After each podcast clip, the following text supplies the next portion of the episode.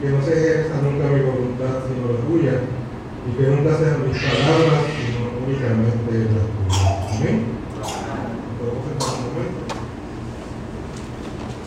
En este preciso momento, muchas familias en Puerto Rico están prestando o se están preparando para celebrar.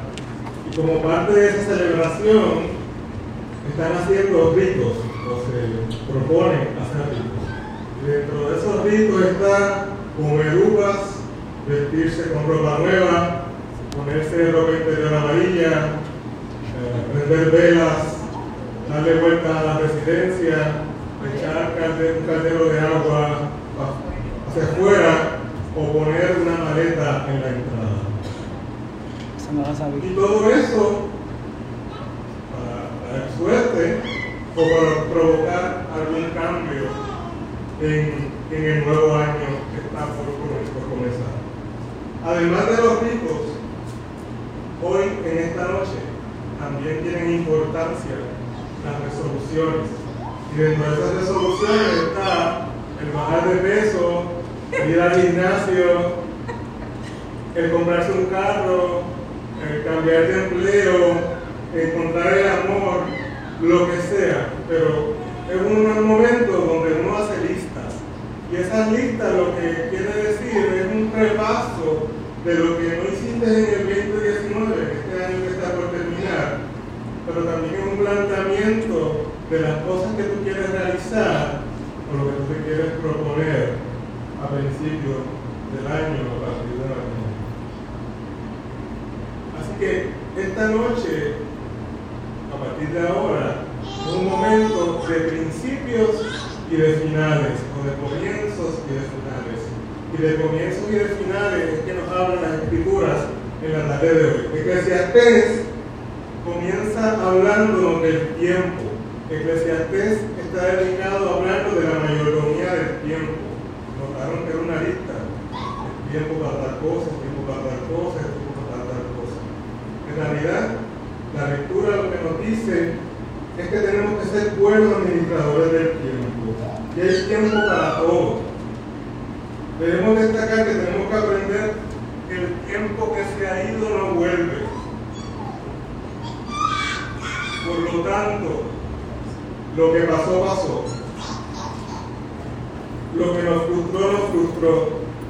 Las pérdidas pasaron. Los fracasos se quedaron allá. Déjalo ir, suéltalo. Hay que vivir el presente, el ahora. Administración de tu presente. Y tampoco es momento de preocuparnos por el mañana, porque el mañana es el futuro y el futuro es incierto porque no ha llegado. Es el presente lo que importa. El aquí y el ahora. Dios te pone aquí en las manos en todo momento los momentos precisos.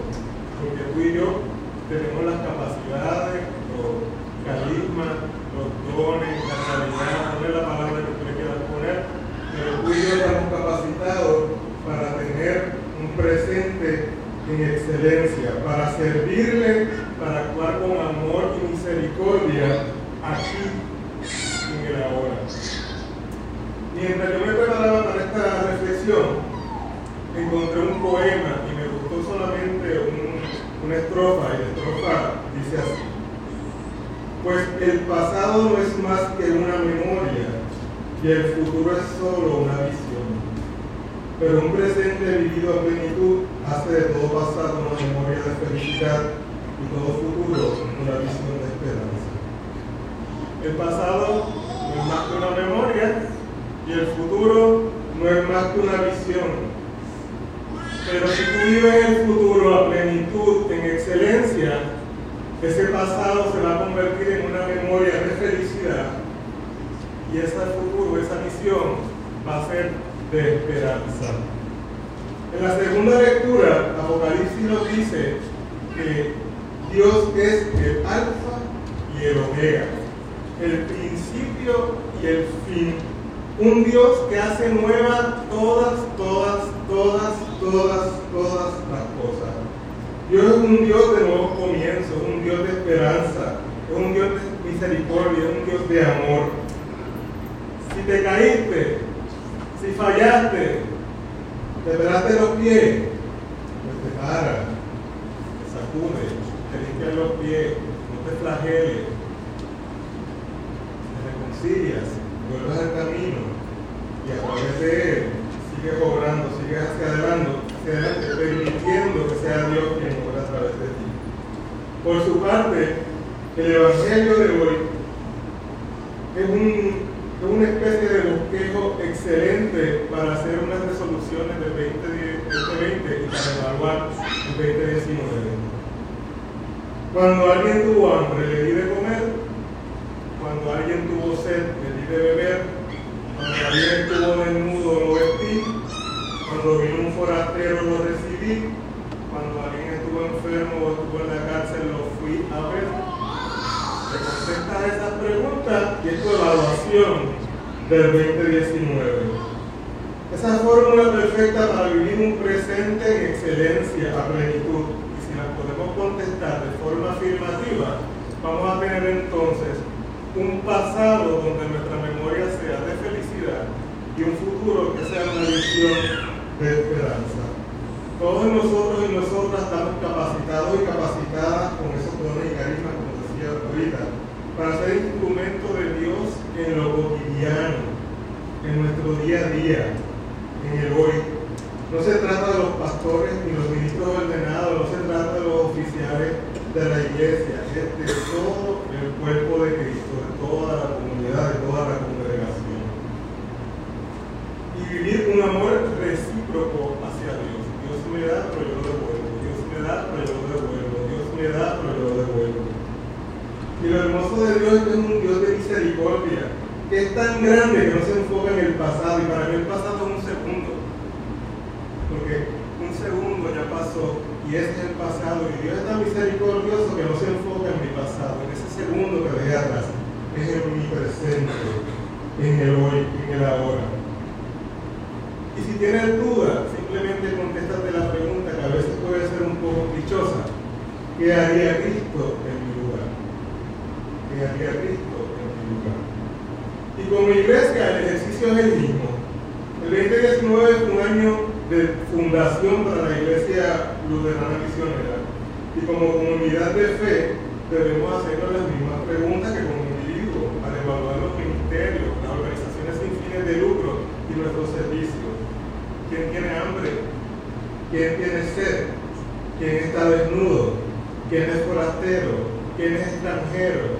¿Quién está enfermo? ¿Quién está en la cárcel? ¿Quién necesita de mí? ¿Quién de ti? ¿Quién necesita de nosotros? En fin, las preguntas no son nuevas. Hace una semana había o hubo una asamblea de esta comunidad y para algunos lo aprendimos y para otros fue refrescarse la misión de esta iglesia, que lee ir al encuentro del Señor donde Él ya se hace presente, mientras que la visión de esta iglesia lee vivir el Evangelio proclamarlo en todos los rincones utilizando los medios de la gracia, replicando obras de misericordia en el pueblo.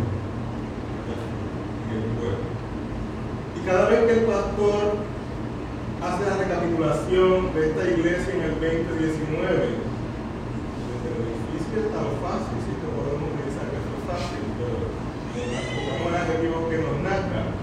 Cuando hace esa recapitulación, a mí por lo menos me queda claro, me queda claro que el futuro de esta iglesia, de esta comunidad de fe, va a ser uno de visión de esperanza, una visión de esperanza. El 2020 debe ser un año donde a través de nuestros ministerios, de nuestras organizaciones, de los servicios, podamos ser alimento, podamos ser el agua, podamos ser el abrigo, podamos ser el sostén. Que cada persona que abre esas puertas hace dos meses atrás. Estoy en un buen lugar, estoy en mi casa. No importa quién, no importa cómo, no importa cómo se vea, no importa nada. Que se sienta en su casa estoy en un buen lugar. Nunca, nunca podemos bajar la guardia. Nunca podemos dar por sentado que lo estamos haciendo bien. Los temas administrativos no pueden sobrepasar la voluntad de Dios. Dios obra, Dios obró, Dios obra, Dios obrará y continuará orando. Y si lo vivimos así, el pasado de esta iglesia va a ser memoria de felicidad y nuestro futuro como comunidad de fe va a ser una visión de esperanza. Comencé hablando de ritos y resoluciones. Y qué mejor rito que recibir el nuevo año adorando a Dios, alabando a Dios, pidiendo al Espíritu Santo que invada cada rincón de tu hogar, reconociendo la supremacía de Cristo en tu vida y en tu relación, agradeciendo a Dios por lo bueno y por lo malo, por lo mucho y por lo poco, poniéndote a la disposición de Cristo, de Dios con todo su ser, para que sea Dios a través de ti quien obre, para que sea Dios a través de ti quien hable, para que sea Dios a través de ti quien piense y actúe. Y en cuanto a las resoluciones, está chévere hacer la listita, está muy bien. ¿Qué posición ocupa Dios en esa listita? Todo el mundo va a decir el número uno. Pero eso no es lo importante. Lo importante es que pensemos como que Dios es número uno.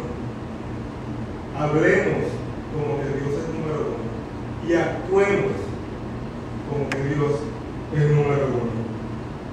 Dios es un Dios de milagros. Proclama, reclama tu milagro para ti y para los tuyos. Dios es un Dios de comienzo. Todo lo hace bien porque Él es perfecto, te conoce y me conoce. Dios es un Dios de oportunidades. ¿De cuándo? Es ahora. Y voy a volver a sonar trillado y dichoso. Vive cada minuto al máximo, a plenitud. Dalo todo. Entrega el ciento por uno. Y que esta noche, cuando esté a punto de ser las 12, de oír las campanadas con los fuegos artificiales, gracias y di, heme aquí, Señor, con todo lo que soy, con todo lo que tengo, para junto a ti poder crear un pasado de memoria de felicidad y un futuro de esperanza.